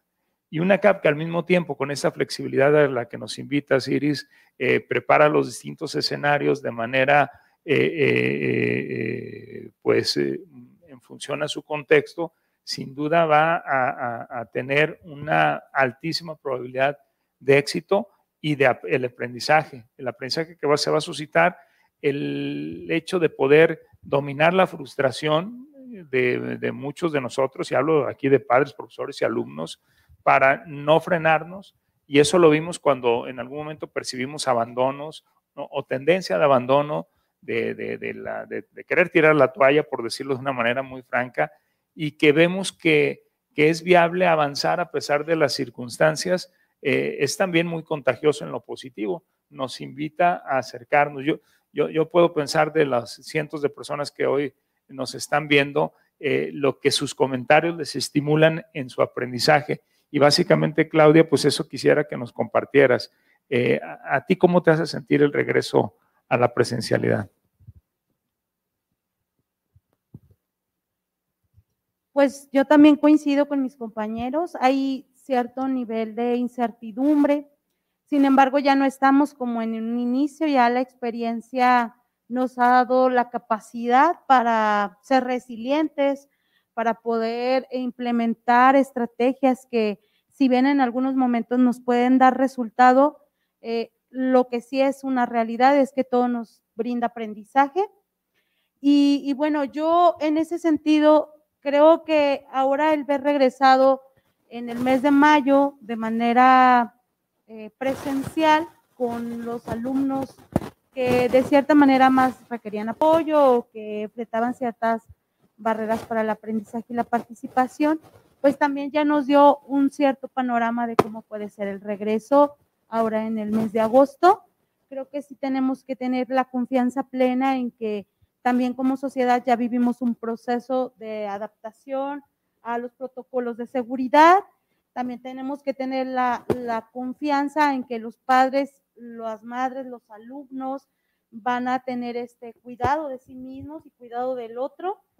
Y, y creo también que tenemos que tener esta visión y qué importantes son estos conversatorios porque además de que está el maestro que es docente en secundaria, está la maestra Iris que es de educación especial y en mi caso, bueno, la función directiva, cada uno tenemos una mirada diferente y una preocupación diferente. En, mi caso, por ejemplo, mi, mi, preocupación va en el sentido de buscar apoyos. Creo que, que tenemos que todos aceptar y entender que las escuelas necesitan apoyos de, la Secretaría de Educación, de sociedad civil, de algunas otras organizaciones que intervengan en este proceso de mejora de la escuela. Eh, en nuestra yo digo, bueno, como una sugerencia que a nosotros nos funcionó muchísimo, eh, Iris sabe que hay, y bueno, todos ustedes, que hay centros de recursos de integración e información educativa, que son los CRIE, que forman propiamente parte de la Secretaría de Educación. Nosotros hace varios años llevamos un oficio al CRIE y propiamente se nos asignó una maestra de educación especial que va a la escuela, nos brinda sensibilización a los docentes, a los padres de familia que tenían alumnos con discapacidad, porque no solamente en nuestra escuela, creo que en todas las escuelas contamos con niños pues con sordera, con discapacidad visual, discapacidad mental, con TDAH, con el espectro del autismo o del Asperger. Y bueno, el proceso de sensibilización que vivimos, no solamente docentes, padres de familia, sino también alumnos, ha sido el cambio para abordar ahora de una manera más comprometida este momento de, la pandemia. Y bueno, hay sociedades civiles que también nosotros nos hemos acercado, en donde también nos brindaron un apoyo de sensibilización en, el, en el proyecto de comunidades de aprendizaje. Y bueno, también nos han fortalecido mucho como colectivo y como escuela para la implementación de un proyecto a largo plazo que nos da esta certeza de que cuando regresemos presencial vamos a poderlo seguir implementando. Durante la pandemia nosotros pudimos trabajar eh, una actuación educativa de éxito que se llama Tertulias Literarias, a través del cual los niños y los maestros descargaban un libro de la literatura clásica y, bueno, ellos podían seleccionar un párrafo de su elección en una reunión virtual, compartir qué les gustaba, qué les llamaba la atención y durante este periodo más de 90 libros de la literatura clásica se leyeron en la escuela. Que un niño de segundo, de tercero lea el libro de Ana Frank, por citarles algún ejemplo, y que haga una comparación de lo que vivió Ana Frank en su momento, a lo que él estaba viviendo en esta época de confinamiento, creo que eso nos da mucha claridad, por eso es que a lo mejor sentimos estas certezas de que avanzamos y de que finalmente no solamente trabajamos un proyecto que, va a largo plazo como comunidad de aprendizaje, sino que además también fortalecimos esta área del desarrollo emocional que es tan importante tener en el cuidado de nuestros alumnos. Por eso es importante regresar presencialmente, porque los niños necesitan emocionalmente para construir no solamente su identidad, su pertenencia, sino también sus conocimientos de una interacción social presencial. Entonces, bueno, estamos confiados en que padres, madres y la propia comunidad civil eh, nos va a apoyar en estos procesos que para todos son un reto. Eh, yo siempre menciono pues con mucho orgullo que mi escuela está en una zona pues que todo mundo cuando les digo, bueno, trabajo en tal escuela, eh, hacen referencia a que, ¿y cómo te va? Pero bueno, finalmente los diálogos están establecidos y tenemos que seguir trabajando en proyectos de comunidades de aprendizaje. Pues sin duda, Claudia, el hecho de, escucharte nos estimula. Eh, creo que es emocionante ser educador en esta época. Eh, yo les compartía que cuando yo estudié física, el maestro nos dijo en el primer día de clase, cuando llegamos a estudiar la licenciatura en física, que llegamos 100 años tarde a estudiarla, porque lo emocionante pasó de 1900 a 1910 con Einstein, con todas estas nuevas revelaciones de la física moderna. Los educadores, ¿no? Yo estuve con normalistas hace unos días y les decía que llegaron a la educación en el mejor momento posible. Y en ese sentido, en esta ronda, me gustaría hacer una participación muy breve de cada uno de ustedes en el sentido de como profesionales, eh, desde su función, cómo se preparan para eh, el próximo ciclo escolar. Eh, insisto, primero, y entendemos el merecido descanso, pero estoy seguro que ya se están preparando, están pensando cómo, como actores de una CAP, van a fomentar un proceso de mejora continua que, lo decía Siri, nos tenemos que preparar con flexibilidad, lo, decía también Roberto, en particular, tú, Roberto, ¿qué, qué, cuál es tu meta personal para provocar un cambio positivo cara al siguiente ciclo escolar? Bien, personal es, yo, creo que cómo vencer la, condición del cuidado de la salud. En lo personal, yo, yo creo que debo de iniciar por mí, este, empezar a entender que se predica con el ejemplo, estoy hablando en la presencialidad, en el sentido de que, de que si nosotros los maestros nos comprometemos en lo personal a, fomentar el cuidado de la salud, lo podemos lograr. El cómo a mí se me hace extraordinario. Yo estuve leyendo los protocolos de salud y me parece que es una herramienta muy importante, muy importante porque te dice la forma del qué y el cómo para que tú los pongas en práctica, en el sentido, me parece un trabajo bien hecho y que nosotros, en el momento en que nosotros entremos y que estamos este, pensando en, nosotros tenemos en los dos turnos 1350, son, son bastantes, entonces, ¿cómo nosotros estar reinventándonos o, eh, en el sentido de cómo recibir a todos, a todos en esa condición, pero sí cómo fomentar el cuidado de la salud colectiva a través de un, predicando con el ejemplo y siguiendo una guía, siguiendo una guía que para mí ya existe, que son los protocolos de, salud y que creo que, es importante que nos apeguemos y le apostemos, porque ahí está una ruta ya trazada y me parece que eh, con éxito en las escuelas que mayormente han estado trabajando más la presencialidad, que no es el caso de, nosotros, pero sí veo que alrededor de los amigos, compañeros maestros de otras zonas, de otras, de otras regiones del estado, dicen, no, nos ha ido bien. Y solamente es apegarse a eso y hacer lo propio, porque si decimos que lo dice el director o lo dice, etcétera, o lo dice el, subdirector o quien sea, eso ya nos va a trastocar en el sentido de que no somos una comunidad que protege la salud y cuida la salud, pero también la fomenta el cuidado de la salud. Entonces, creo que esa es una. Y la otra es, otra que yo veo en lo personal es, ya no vamos a ser igual que antes. Es decir, yo sí tengo claro qué es lo que no puede pasar en la escuela. Ya no podemos llegar a, dar clases y ya luego dejar a los muchachos y otro día que se venga. No, ya tenemos que, todo este bagaje que ya nos dio como experiencia esta, esta etapa de año y fracción, entonces nosotros tenemos que empezar a usarlo y combinarlo. ¿Para qué? Para tener mejores desempeños, tanto en lo, en lo profesional como maestro, pero también el desempeño de nuestros educandos, de nuestros eh, alumnos.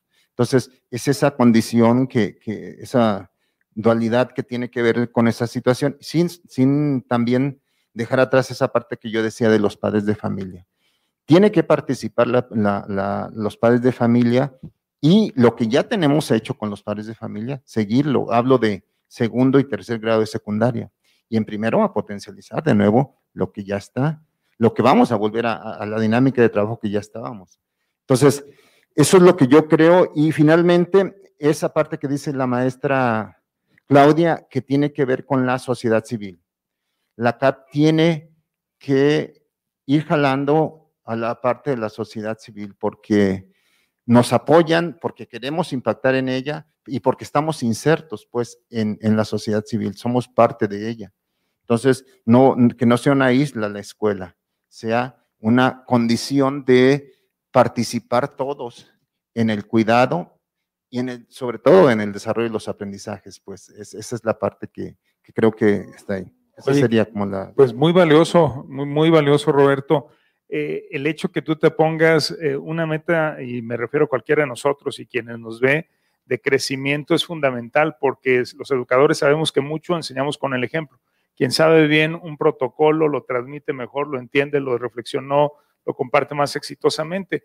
Y lo ato con lo que decías, Claudia, de, cómo podemos aprovechar esta presencialidad escasa con este tipo de, actividades también extraordinarias y a la vez bastante comunes si nos lo proponemos.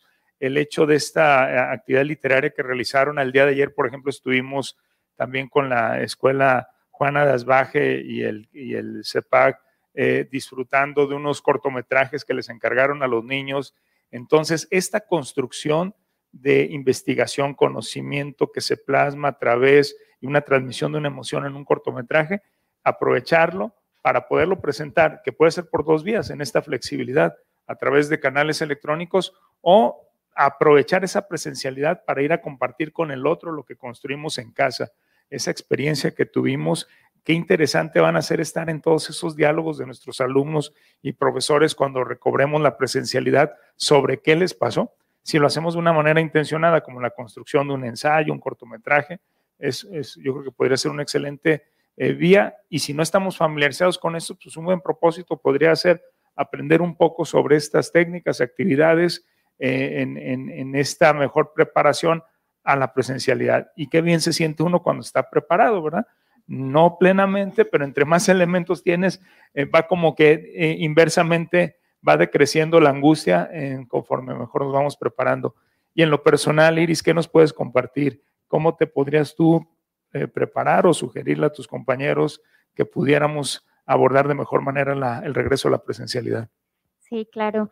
Eh, coincido también nuevamente con el maestro Roberto porque yo creo que será primordial resguardar esta, es, esta cultura del cuidado de la salud desde lo personal, ¿no? Yo creo que nunca antes, o por lo menos yo en, en los años que tengo de servicio, nunca había visto un desarrollo personal del docente como lo vimos en este momento. Es verdad que la transformación de la educación eh, ya venía gestándose desde hace mucho el proyecto Recrea, bueno, nos ha impulsado a transformar constantemente, pero eh, es en este periodo de crisis y en este periodo de pandemia que lo vimos acelerado y eso nos obligó también a voltear a ver a nosotros mismos, ¿no? Voltearnos a ver eh, desde lo profundo y entender que no solamente el alumno llega al momento de aprendizaje o al aula como un ser integral, sino también el docente.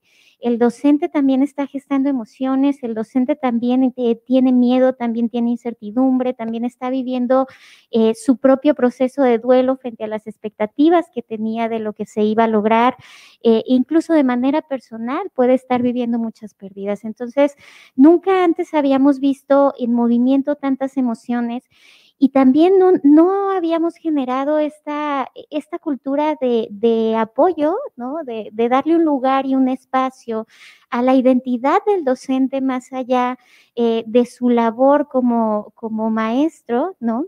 Sino como ser humano, como lo hemos visto ahora. Entonces, parte de esta cultura del cuidado de la salud también conlleva reconocer la parte emocional, reconocer nuestras propias resistencias, estos miedos que tenemos, ¿desde dónde vienen? Vienen eh, desde el alumno, vienen desde la realidad, vienen de un contexto eh, realista, incluso, incluso hay miedos que vienen de la infraestructura, ¿no? ¿Cómo voy a acomodar a mis alumnos en este espacio de forma segura? Pero también es verdad que muchas de esas resistencias vienen de nosotros mismos y de aquello que no hemos podido atender.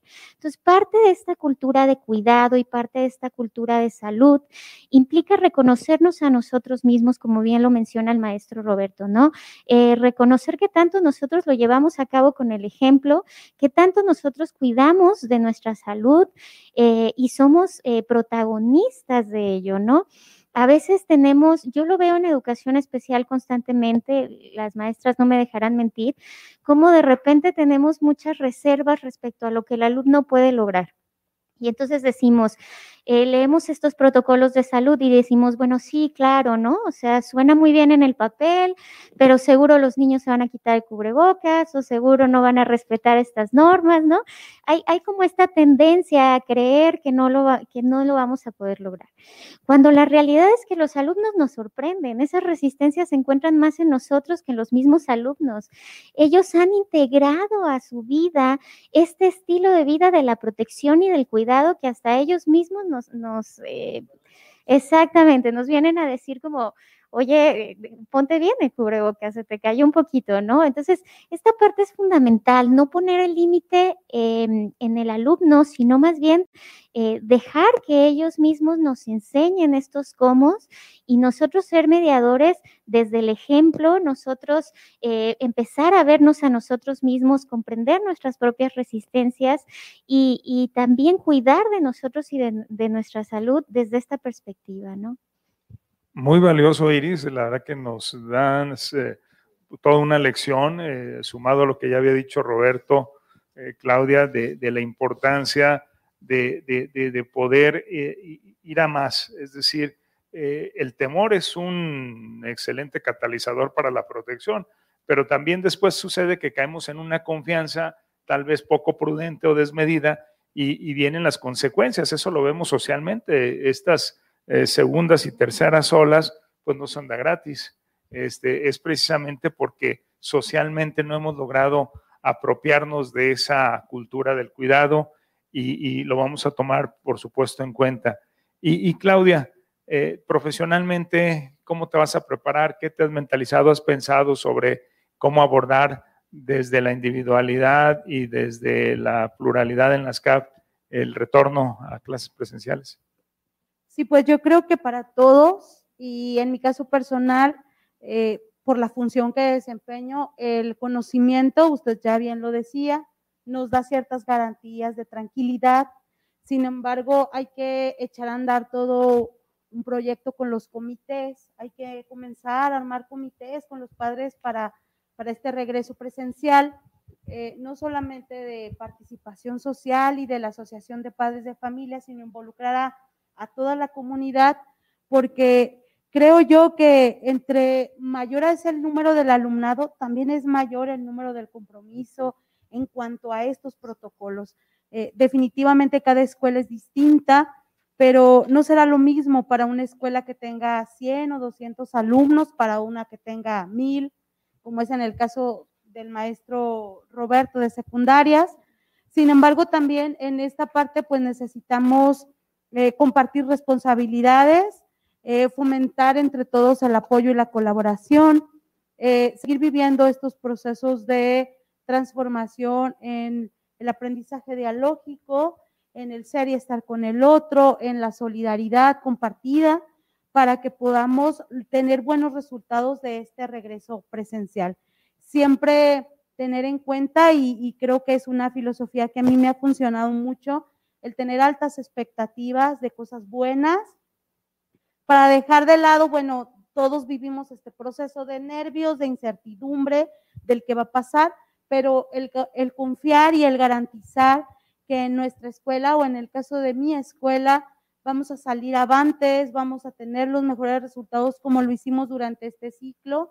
Eh, hoy más que nunca estoy convencida de que tenemos que enaltecer a la escuela pública, que tenemos que sentirnos orgullosos de formar parte de esta escuela pública que ha hecho tan bien su trabajo, porque definitivamente los que somos egresados o trabajamos en escuela pública sabemos que es muy distinto a las particulares, ¿verdad? Entonces, bueno, tenemos la, la garantía de que el gusto por nuestro trabajo, el, el, amor a la vocación y además el compromiso y la responsabilidad que tenemos de educarnos a nosotros mismos, de educar a nuestros alumnos, nos da esta confianza, si no plena, pero sí nos da cierta confianza de que el regreso a clases puede tener un muy buen resultado. Pues mira, me encanta, Claudia, ese optimismo porque está basado en el resultado que ya hemos visto, en esta intencionalidad que es propia del educador y me encantó esta idea de, tener altas expectativas eh, porque los alumnos no nos fallan. Cuando esperamos mucho de ellos, ellos lo saben y se estiran, se crecen, pero también los compañeros, si ya demostramos que como comunidad eh, literalmente hemos hecho cosas extraordinarias, imaginemos sin pandemia lograr lo que hemos logrado y, creo que es inimaginable.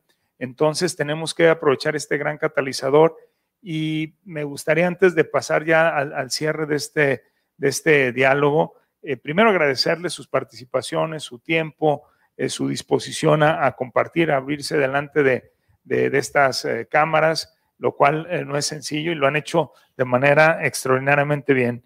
Y quisiera eh, en este sentido eh, que empezáramos pues a compartir nuestras reflexiones finales en, este conversatorio, que pudieran compartirnos por favor el hecho de, de poder plantearnos de manera significativa un cambio y una adecuación en nuestra, en nuestra práctica profesional y que pudiéramos, eh, ¿por qué no soñar? Me, gustó mucho esto que decías, Claudia, poner la mira en alto hace que, que, nos crezcamos, porque así la estamos poniendo como Estado, ¿eh? nos van a, a, hacer muy, eh, eh, sin duda, significativa nuestra tarea de planear el siguiente ciclo escolar si escuchamos de, ustedes. Y si parece para, si les parece para inspirarnos un poco más, este, compartimos algunos comentarios, han sido muchísimos, yo los he estado observando en la pantalla y aquí mis compañeras nos hicieron favor de, anotar algunos de ellos. Por ejemplo, eh, María Conchita nos comparte que para el éxito en este ciclo escolar se requirió del trabajo del equipo entre maestros, padres de familia y la aplicación de una estrategia asertiva de comunicación. Creo que todos estamos de acuerdo, lo hemos, lo hemos eh, visto así. Ah, me dicen que por acá tenemos más. Un punto clave fue la motivación, dado que aquellos alumnos con menores recursos de conexión para seguir adelante encontraron que los alumnos eh, pueden tener otras vías de manera creativa de suplir esta situación y de realizar proyectos y darle seguimiento a ellos. Yo creo que eso es un aprendizaje buenísimo el hecho de, tener más de una ruta de acción y motivar. Qué importante es motivar. Este, hablamos hace un momento hasta de miedos fundados e infundados que, que, son válidos ante la incertidumbre, pero también esa dar confianza es importantísimo. Josefina Hernández dice, muy bien, los felicita a todos por invitar dice, directores y personajes reales del sistema. Pues sí, por supuesto, todos son reales, son, no son actores bueno, no sé si también la hacen a la actuación, ¿verdad? Pero, pero sé que están aquí porque tienen un trabajo profesional en la Secretaría de Educación en, alguna de nuestras escuelas. Eduardo Ramírez, excelentes diálogos iberoamericanos, nos enriquecen con su experiencia y aportaciones, eh, nos fomentan a ser docentes innovadores y creativos que nos permiten llevar a los alumnos a la meta del aprendizaje. Y sí, a final de cuentas estamos para aquí, estamos aquí para promover que el otro aprenda y hoy este, pues lo hemos hecho de una manera que, que no estábamos acostumbrados. Ernesto Morales, que felicidades por invitar a los maestros a eh, compartir. Este, dice que goza de, de, la y da satisfacción este, escuchar los aprendizajes pedagógicos que aquí se han planteado, este, cómo se aplica la tecnología y saber que no todo es aplicación de tecnología. Leticia Díaz Fierros, algo diferente en nuestro ciclo escolar, adoptando situaciones a los contextos diferentes. Francisco Esparza nos dice, eh, termina un ciclo con grandes aprendizajes y apoyo. Eh, Salvador González, todos a favor de una misma meta eh, común, eh, mejorando a nuestra niñez mexicana. Felicita a todos los que están aquí en el panel, gracias por sus logros. Y tiene razón, eh, Salvador, aquí hay una representación de lo que sucedió en sus comunidades. O sea, veo yo muchos mensajes que los hacen alusión directamente a ustedes y se siente un orgullo que alguien de nuestra institución, que esté nuestra directora, nuestra compañera de, educación especial o un, compañero docente, un académico, pues sin duda nos enriquece a todos. Pues eh, los invito a, cerrar estos diálogos a cada uno con una reflexión final que quisieran eh, compartirnos. Si quieres, ahora comenzamos por ti, Claudia, vamos con Iris y cerramos con Roberto.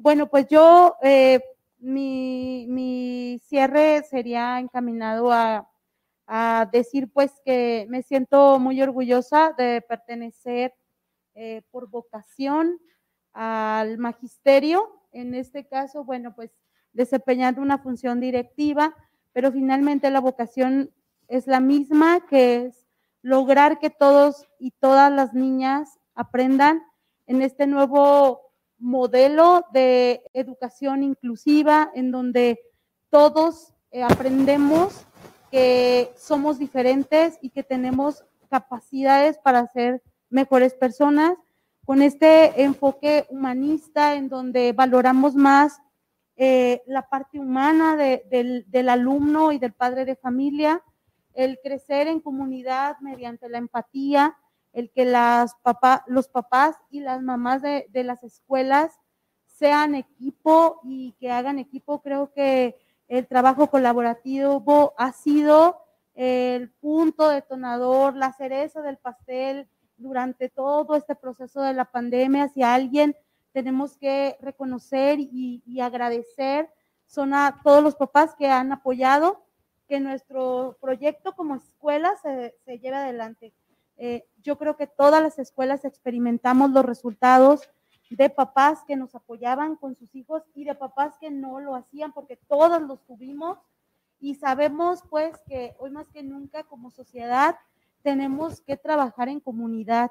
No podemos ya seguir trabajando de una manera individual. Creo que ya transformamos y traspasamos esa etapa y esta nueva etapa en donde todos en algún momento nos hemos sentido vulnerables creo que nos ha servido para hacer mejores y construir mejores relaciones con los demás.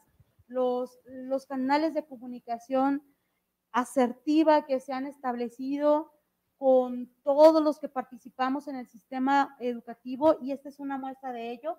Es verdad, somos personas reales que trabajamos frente a las aulas, que trabajamos en dirección, la maestra Iris, bueno, como asesora técnico-pedagógica, el que nos inviten a participar en estos diálogos, en estos conversatorios, hace viva la comunidad de aprendizaje que plantea la Secretaría de Educación en toda su estructura.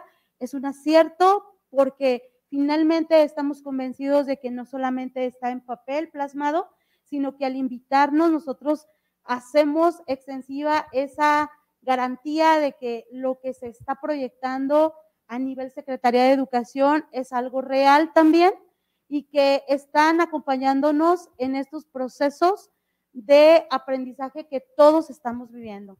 Agradecida por el espacio, por compartir y por conocerlos. Y pues muchísimas gracias. Felicitar a, a todos los papás y a todas las mamás del Estado en especial, bueno, pues a los de la comunidad urbana 161 Juan Gil Preciado, por tan buenos resultados que tuvimos, se los dije en la asamblea de rendición de cuentas, me siento muy orgullosa, eh, me siento respaldada y creo que en estos momentos eso es lo más importante, el cómo nos sentimos como personas. Sin duda, pues muy orgullosos de ser parte de ese sistema, eh, de, estar eh, constantemente animados a superarnos. Esto se logra también con estos diálogos, lo hace para nosotros desde aquí, desde la Secretaría. Muchas gracias, Claudia, por compartirnos estas experiencias. Iris. Muchas gracias. Sí, también muy agradecida por este espacio, por este intercambio. Em, bueno, eh, cuando nos hablaron de diálogos iberoamericanos, eh, siempre se habían presentado personas que tienen ya una larga historia y, también una gran autoridad en el ámbito educativo. Entonces, ser considerados como parte de estos diálogos, como bien lo decían los comentarios, como actores reales que vivimos día a día eh, la realidad de nuestro país de la educación, pues se agradece a sobremanera. De verdad es, es para nosotros muy importante. Y también me, me, me, sorprende mucho, bueno, no me sorprende, pero de alguna manera eh, es muy grato para mí escuchar cómo estamos eh, mucho más abiertos a la diversidad. He escuchado a lo largo de, esta hora o de estas dos horas la palabra inclusión, la palabra equidad eh, constantemente y ya no solamente de los agentes que trabajamos directamente en la Dirección de Educación Especial, sino eh, en todo, en cada uno de los ámbitos. Y yo creo que esto es uno de, de los grandes aciertos y de los grandes aprendizajes que nos llevamos, ¿no? la pandemia pues nos también nos ha invitado a entender lo diverso desde otra perspectiva y a entender que la educación, el, futuro de la educación está en eso, ¿no? En, diversificar, eh, en ser capaces de ver las fortalezas en todo. Y finalmente los, los eh, espacios se han brindado. Yo creo que eso también es, es algo que agradecer. Eh, yo me siento muy satisfecha de los espacios que nos han brindado la Secretaría. Por, por, la parte oficial hemos tenido muchísimas oportunidades de capacitación. Creo que como docentes nunca habíamos tenido tantos espacios de capacitación. Hemos aprendido muchísimo, hemos aprendido en cascada, ¿no? O sea, eh, desde arriba se, dan estas capacitaciones y van llegando a todos, incluso a los padres de familia, ¿no? Ya hablábamos de, de Recrea Familia, eh, desde, desde el correo institucional, cuando se capacitaba a las familias para poder utilizarlos, porque sabíamos que no todos estaban familiarizados con estos medios de comunicación. Entonces, realmente ha habido muchísimos aciertos que nos llevamos para el resto de nuestra trayectoria y para transformar definitivamente la educación. Y, con lo que yo me quedo, con lo que yo quisiera cerrar es reconocer que los grandes protagonistas y los grandes maestros, pues no hemos sido nosotros y no han sido los alumnos. Estos alumnos que siempre han encontrado la forma y el espacio para aprender más allá de, lo que nosotros somos capaces de darles, ¿no? Incluso eh, ellos nos han enseñado cómo el aprendizaje trasciende nuestra, nuestra propia dinámica y que de alguna manera ellos siempre han encontrado eh, este espacio donde son capaces de transformar aún en espacios que no han sido creados para ellos, ¿no? Porque en un principio, cuando gestionábamos cómo íbamos a modelar la enseñanza, lo hicimos en un espacio que no era creado para ellos y de todos modos ellos lograron encontrar ese aprendizaje. Entonces yo me quedo con eso y me gustaría reconocer, eh, como bien lo dice la maestra Claudia, a todas las familias que acompañaron a los alumnos y a todos los chicos que no desistieron y que día día se conectaban, revisaban sus tareas y al final de cuentas eh, ellos son los que están sacando adelante esta educación. Muchas gracias, Iris. Eh, maestro Roberto.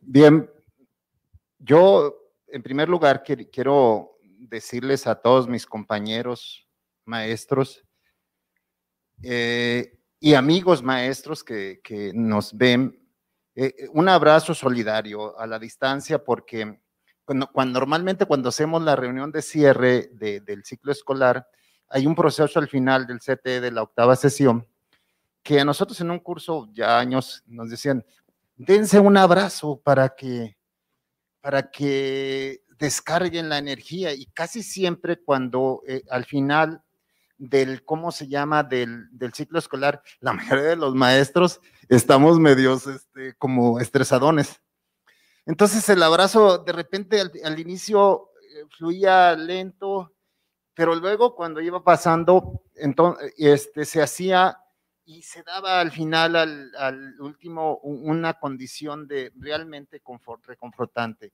Y cómo esa, ese sencillo ejercicio de, de pasarnos las energías, este, hacía como, como una especie de, del ser humano que es el docente, y, por esa razón yo quiero decirles, compañeros maestros y maestras del Estado, que vámonos dando un abrazo, feliciten a sus colectivos, a sus padres de familia, etcétera, porque bien que mal dice el, el, secretario de Educación, nosotros ya estamos en esta condición y hay que rescatar en eso. Yo, un mensaje que digo, hubo grandes diferencias, eh, hablo de mi, de, mi, de mi centro de trabajo, y esas fueron diferencias.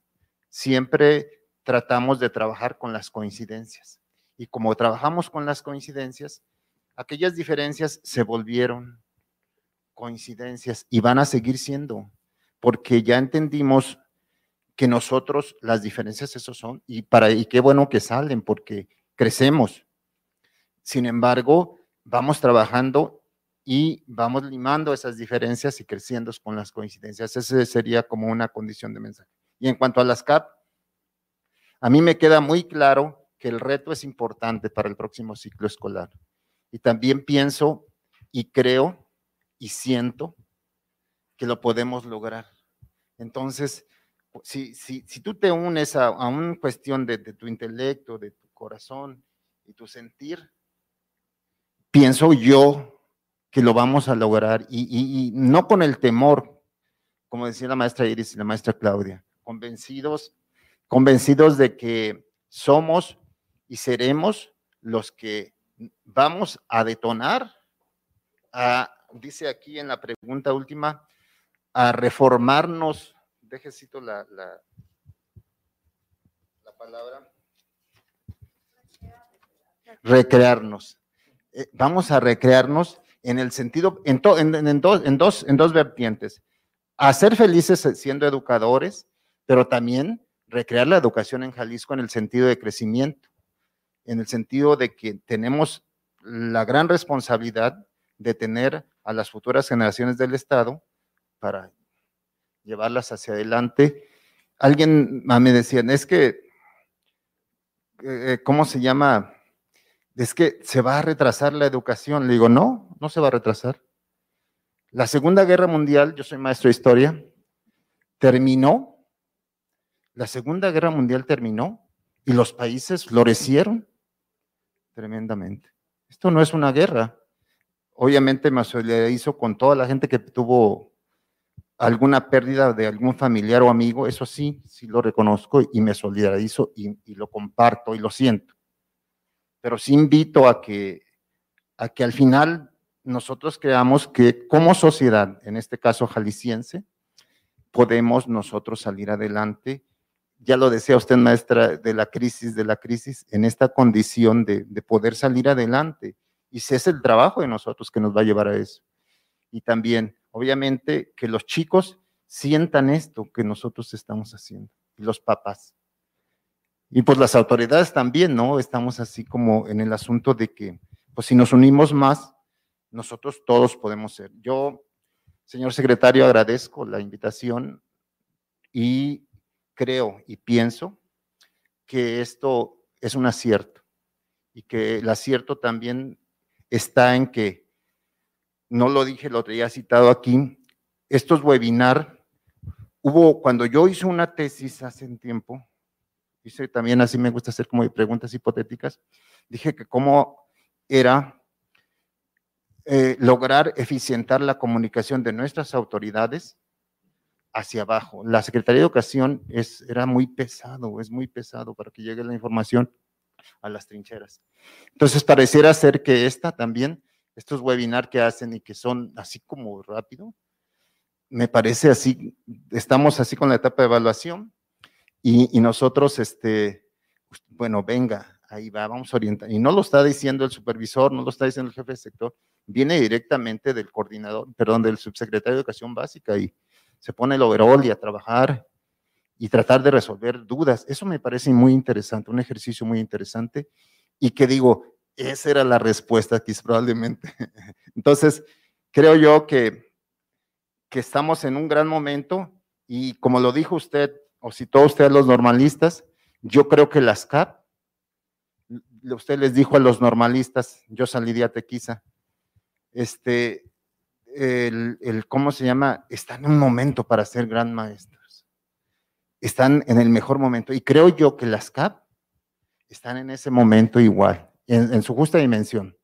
Pero, pero creo que la CAP también está como en el gran momento de recrearse, renovarse e innovar.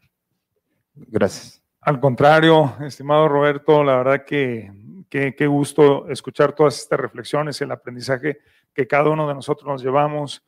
Iris, muchísimas gracias por tus reflexiones. Claudia, igualmente. Eh, yo quisiera agradecerles muchísimo a ustedes y en ustedes a todos mis compañeros del sistema educativo de, de Jalisco, que gracias a su esfuerzo no solo sacamos adelante un ciclo escolar extremadamente complejo, sino que nos llevamos infinidad de aprendizajes que a través de esta metodología muy asertiva, que no elegimos nosotros aquí desde el despacho de su servidor, sino que lo hicimos hace dos años, hace poco más, hace 30 meses, cuando comenzamos a trabajar el proyecto educativo Recrea y que eh, nos vimos eh, también invitados a construirlo todos. Eso incrementa la probabilidad de éxito muchísimo, porque de verdad eh, hay gente muy valiosa en oficinas centrales, pero no se compara con consultar y tener una escucha abierta, franca, activa con toda la comunidad educativa y por eso es que se elige como uno de los seis ejes fundamentales de del proyecto educativo Recrea, la estrategia de las CAP. En unos días más, cuando regresemos al siguiente ciclo escolar, les vamos a comentar unos pequeños ajustes que hemos hecho a la estrategia. Se conservan las líneas básicamente y se, agrega una más, que aquí creo que puedo ya dar como el, el preámbulo eh, que tiene que ver precisamente con Recrea Familia. La incorporamos ya formalmente como una estrategia eh, fundamental. Ahora no serán seis, serán siete estrategias. Y muy importante, vamos a fortalecer la de la articulación y la vinculación. Claudia, tú lo mencionabas, de estar en contexto con, en contacto con nuestra comunidad, eso va a hacer diferencia. Hoy la comunidad, la sociedad jalisciense habla de educación, entiende lo que ustedes han hecho, nos hacen sentir muy orgullosos, sobre todo cuando dialogamos con también con otras comunidades de aprendizaje que son los otros estados, con otros secretarios de educación. Eh, ha sorprendido la respuesta que ha tenido Jalisco de esta capacidad de adaptación y la explicación es muy sencilla, no es magia, es que todos participemos, es trabajar, que seguramente trabajan en todos los estados, eso estoy seguro que todos este, eh, salimos eh, con la intención de mejorar el sistema, pero es mucho más fácil cuando se hace junto con el otro cuando se colabora, cuando hay método, cuando hay eh, comunicación y hay que reconocer que hay muchísimo por hacer, hay muchísimo por hacer, pero creo que nos podemos ir al verano tranquilos de saber que, que vamos en la, en la ruta correcta. Quisiéramos ir corriendo, a lo mejor vamos caminando, pero vamos en la ruta, porque a veces decía por ahí un sabio, qué peligroso es correr si vas fuera del, del trayecto donde tienes que ir, ¿verdad? Mejor caminar hacia la ruta correcta. ¿Y cómo verificamos que estamos en la ruta correcta? Pues con interacciones de esta manera, con estos diálogos y de ahí la importancia de, comunicar. Nos alienta mucho este ejercicio de los webinars, eh, saber que varias personas nos ven en vivo y después que, otras más las, las, comparten y las reproducen no solo en Jalisco, sino en otros estados. Y desde la Secretaría de Educación Jalisco, pues respaldamos su, su esfuerzo. Eh, nos vamos con el compromiso de seguir generando espacios para darles voz viene uno muy importante que, que da conclusión a este ciclo de diálogo iberoamericano, que es el Congreso Academy, Recrea Academy, que lo tendremos hacia finales de noviembre. Esperemos verlos ahí. Depende de las condiciones de, de la pandemia. Estaremos varios presenciales y algunos en línea y la cantidad pues dependerá de la autorización de la Secretaría de Salud, pero lo que sí es que lo vamos a tener, este, fíjense qué curioso, crecimos 10 veces más del primer Recre Academy que hicimos en el 2019, donde tuvimos veintitantos mil personas, a 280 mil que han visto el Recre Academy en su segunda versión, porque la, tecnología nos permitió hacer esto. Así es que, pues a nombre de la sociedad jalisciense, este, les doy el reconocimiento que también nos lo han vertido muchísimas personas. en estos días hemos tenido mucho contacto con empresarios y actores de la sociedad civil y están comprometidos a ayudarnos como sistema educativo, eh, precisamente para reforzar la línea estratégica que tiene que ver con generar modelos efectivos de articulación con el entorno. No me resta más que agradecerles a cada uno de ustedes, nuevamente, maestro Roberto, maestra Iris, maestra Claudia, y a ustedes, a cada uno de los que nos estuvieron observando y a los que vayan a ver después este documento que queda grabado en nuestro canal de YouTube.